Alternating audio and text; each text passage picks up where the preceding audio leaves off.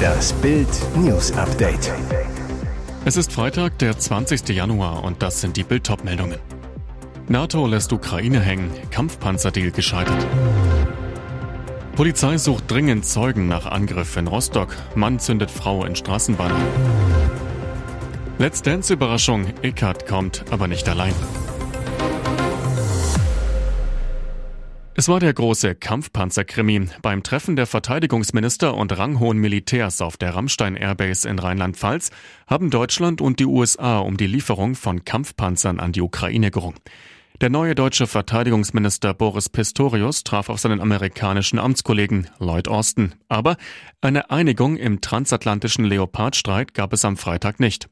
Wie Bild erfuhr, soll Bundeskanzler Scholz sich geweigert haben, Zugeständnisse zu machen, und auch die USA blieben stur. Verteidigungsminister Pistorius sagte am Rande der Ukraine-Konferenz, dass er den Auftrag erteilt habe, Verfügbarkeit und Stückzahl dieser Panzer zu prüfen. Wir bereiten uns vor für den Fall der Fälle. Das Rammstein-Treffen eine Enttäuschung für die Ukraine. Sie hatten auf die Lieferung von Kampfpanzern gehofft. Die Entscheidung über eine Lieferung werde so bald wie möglich getroffen, versprach Pistorius zwar, doch es gibt kein einheitliches Meinungsbild. Der Eindruck, dass Deutschland eine solche Entscheidung blockiere, sei aber falsch. Es gibt gute Gründe für die Lieferung, es gibt gute Gründe dagegen, sagt der SPD-Politiker. Er könne daher noch nicht sagen, wie die Entscheidung auszusehen habe. Hinterhältige und gefährliche Attacke auf eine junge Frau in Rostock. Der 26-Jährigen sind in einer Straßenbahn von einem fremden Mann die Haare in Brand gesteckt worden. Nach dem Vorfall sucht die Polizei in Mecklenburg-Vorpommern nun dringend Zeugen. Das Opfer sprang nach dem Feuerangriff vor Angst aus der Bahn. Demnach war die 26-Jährige am Donnerstagabend gegen 19.30 Uhr in einer Tram der Linie 5 im Stadtteil Evershagen unterwegs. Hinter ihr habe ein bislang unbekannter Mann gesessen. Kurz darauf soll er ihr einfach von hinten die Haare angezündet haben. Nachdem die Frau eine Rauchwolke und Brandgeruch an ihrem Kopf festgestellt hatte, sprang diese auf und verließ die in Richtung Südblick fahrende Straßenbahn an der Haltestelle Ehm-Welkstraße, erklärte Polizeisprecher Martin Ahrens. Das Feuer am Kopf konnte zum Glück schnell selbst gelöscht werden. Die Haare der Geschädigten wurden angesenkt, ansonsten ist die 26-Jährige unverletzt geblieben.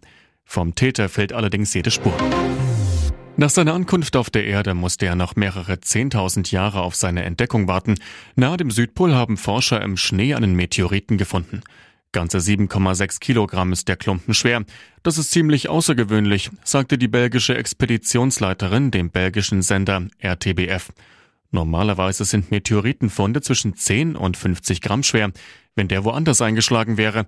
Die Forscherin, es ist ein sehr schönes Geschenk, das wir in der letzten Stunde unseres letzten Suchtages gefunden haben.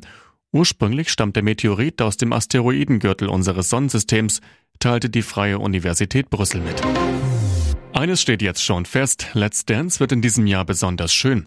Ab dem 17. Februar glüht wieder das RTL-Parkett. 14 Promis tanzen in der 16. Staffel von Let's Dance um den Titel Dancing Star.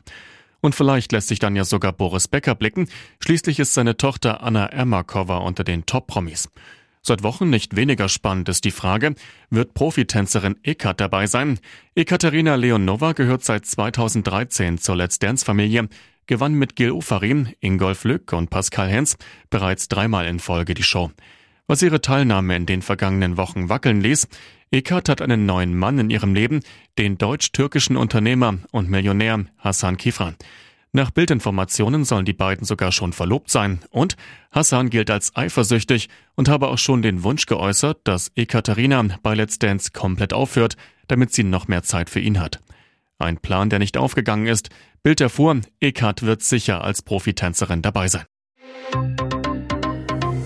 Und jetzt weitere wichtige Meldungen des Tages vom Bild Newsdesk. Knallhart Forderung des neuen Abschiebebeauftragten. Sitzen bleiben bei Lehrerbeleidigung. Ab Februar ist er Deutschlands oberster Abschiebebeauftragte. Joachim Stamp, 52 von der FDP. Der Ex-Vizeministerpräsident von NRW wird neuer Ampel-Sonderbevollmächtigter für Migration. Seine Aufgabe? Die schleppenden Rückführungen abgelehnter Asylbewerber auf Trab bringen. Schon vor seinem Amtsantritt stellt Stampe im Interview mit dem Münchner Merkur die erste Knallhart-Forderung. Der FDP-Politiker will Lehrer mit neuen Sanktionsmöglichkeiten für Schüler mit mangelhaftem Sozialverhalten ausstatten. Konkret sagt Stamp, ich bin überzeugt, dass es eine erhebliche Wirkung hätte, wenn wiederholte Beleidigung, Sachbeschädigung oder körperliche Gewalt zum Sitzenbleiben führen würde. Heißt, Sitzenbleiben als Strafe bei Lehrerbeleidigung. Für alle Schüler, ob mit oder ohne Migrationshintergrund. Seit Dezember 2021 hatte man nichts mehr von YouTube-Star Melina Sophie gehört. Sie beendete ihre Karriere auf der Plattform und tauchte dann ab. Fans fragen sich seit über einem Jahr, wie es ihr wohl geht und ob sie wohl glücklich ist. Es gab nie Hoffnung auf eine Antwort, doch jetzt ein Lebenszeichen. In der neuen Podcast-Folge von Dagi B und Tina Giallas ist Melina Sophie als Gast dabei. Sie erzählt in Kaffee mit Zitrone über ihr neues Leben und verrät, ob ihre Fans sich auf ein Comeback freuen dürfen. Verabschiedet hatte sich Melina Sophie 2021 aus gesundheitlichen Gründen. Damals erklärte sie ihren Fans, wer mich kennt, der weiß, dass ich die letzten ein bis zwei Jahre doch ganz schön mental zu kämpfen hatte. Vielleicht auch schon ein bisschen länger. Im Podcast verrät Melina Sophie jetzt, ich kann euch sagen, es geht mir sehr gut. Und ja, ich bin glücklich. Die große Frage, ob sie jetzt zurückkommt, beantwortet sie auch sehr deutlich. Es wird leider nicht mein Comeback. Ich werde nicht zu Social Media zurückkehren. Auf die Frage, ob sie jetzt etwas ganz anderes macht, antwortet sie, ja, tatsächlich hat das gar nichts mit Social Media zu tun. Und da bin ich auch sehr happy drüber. Ihr hört das Bild News Update mit weiteren Meldungen des Tages. Es war ein Match für die Geschichtsbücher. Fünf Stunden und 45 Minuten bekämpften sich der zweifache Olympiasieger Andy Murray und der Australier Tanasi Kokenakis, das zweitlängste Match in der Historie der Australian Open. 4.05 Uhr am Freitagmorgen Ortszeit verwandelte der Brite den Matchball zum 4 zu 6, 6 zu 7, 7 zu 6, 6 zu 3, 7 zu 5. Nur pinkeln durfte der Sieger während der ganzen Zeit nicht, obwohl er musste. Aber die Schiedsrichterin erlaubte es nicht. Die Regeln sagen, dass man nur in den Satzpausen austreten darf oder in besonders dringenden Fällen den Platz verlassen darf. Diesen Spielraum wollte Stuhlschiedsrichterin Eva Asteraki Moore Murray aber nicht geben und das mitten in der Nacht. Die ehemalige Nummer 1 der Welt ich verstehe die Regeln mit den Toilettenpausen und dass man den Spielern diesen Vorteil nicht geben will. Gemeint ist die Erholung, wenn es gerade mal schlecht läuft auf dem Feld. Niemand soll sich taktisch aus der Situation stehlen. Aber seine Forderung ist klar. Um drei Uhr oder vier Uhr morgens muss man ein bisschen Spielraum geben können. Vor allem, weil ja niemand ohne Begleitung vom Platz darf. Es hätte die Unparteiische auch nicht ihren Kopf gekostet, hätte sie Murray ziehen lassen. Hier ist das Bild News Update. Und das ist heute auch noch hörenswert. Dschungeltessers bittere Abrechnung mit Heidi Klum. Sie haben mich zu einem Monster gemacht. Ein Sturmtief namens Heidi fegte an Tag 7 durchs Dschungelcamp. Im australischen Busch sorgte Tessa Bergmeier schon für viel Zoff. Der Zickenstempel wurde ihr aber schon wesentlich früher verliehen. Vor mehr als zehn Jahren mischte die Krawallkandidatin Heidi Klums Laufsteak-Show Germany's Next Topmodel auf. Tessas Stinkefinger ist bis heute legendär, ihr Rauschmiss danach ebenso. Im Dschungelcamp erzählte der Reality-Star jetzt, wie es bei der Castingshow hinter den Kulissen zuging und rechnete schonungslos mit Model Mama Heidi ab. Sie sagt, die haben mich zu einem Monster dort gemacht, nur weil ich selbstbewusst bin und wusste, was ich konnte. Die haben das umgedreht als arrogant und eingebildet. Ihrer Catwalk-Karriere habe die Show geschadet. Tessa hatte schnell den Ruf als Superzicke weg. Sie über die Folgen. Ich konnte in Hamburg nicht weiter modeln, kein Kunde wollte mich mehr haben. Modeljobs habe es für Newcomerinnen, wenn überhaupt, nur noch im Ausland gegeben. Als das Gespräch am Lagerfeuer auf Heidi Klum kommt, lässt die Ex-Kandidatin an der GNTM-Chefin kein gutes Haar. Der ist doch alles egal. Der sind die Mädchen egal. Der sind die Leben egal. Die ist eiskalt. Business, Business, Business. Heidi Klum habe keine Empathie und sei fake.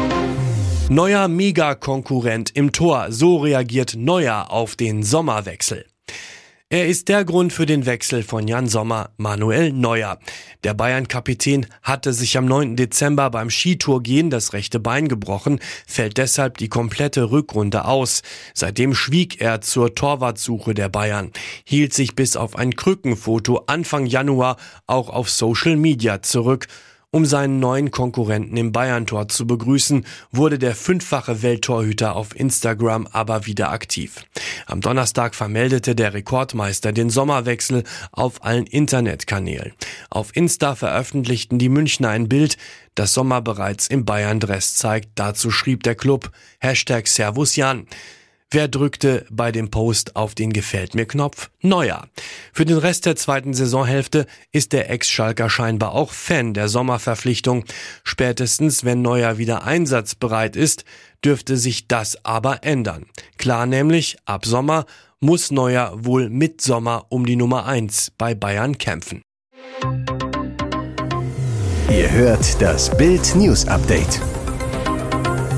Moskau in Angst vor Ukraine-Drohnen. Putin-Minister stellt sich Flugabwehr aufs Dach. Offenbarungseid im Herz von Putins Imperium. Nicht einmal die russische Hauptstadt scheint mehr sicher vor ukrainischen Drohnenangriffen zu sein. Während der Kreml weiter propagiert, die Lage sei unter Kontrolle, sprechen die Bilder aus Moskau eine ganz andere Sprache. Denn ausgerechnet auf dem Dach des Verteidigungsministeriums steht jetzt ein System zur Flugabwehr. Der Panzer S-1 ist ein russisches Kurzstreckenflugabwehrraketensystem, mit einer Kampfentfernung von bis zu 20 Kilometern. Heißt, damit es zum Einsatz kommen kann, braucht es Luftangriffe unmittelbar auf die russische Hauptstadt. Videos zeigen, wie das 35-Tonnen-System mit einem Kran auf das Dach des Ministeriums gehievt werden musste. Auch auf dem Dach eines Verwaltungsgebäudes, nur wenige Kilometer vom Kreml entfernt, soll eine Panzer S1 installiert worden sein. Trauer um Rocklegende David Crosby ist tot. Rocklegende David Crosby ist tot. Der Musiker starb nach langer Krankheit, berichtet das US-Magazin Variety unter Berufung auf Crosbys Frau. Der gebürtige Kalifornier war in den 60er Jahren Gründungsmitglied der Band The Birds, mit der er die Hits Mr. Tambourine Man und Turn Turn Turn aufnahm. Für seine künstlerischen Leistungen wurde er zweimal in die Rock'n'Roll Hall of Fame aufgenommen. Crosby sorgte auch mit seinem ausschweifenden Lebensstil für Schlagzeilen. In den 80er Jahren verbrachte er wegen Kokain- und Waffenbesitzes mehrere Monate im Gefängnis. 1994 unterzog er sich einer Lebertransplantation.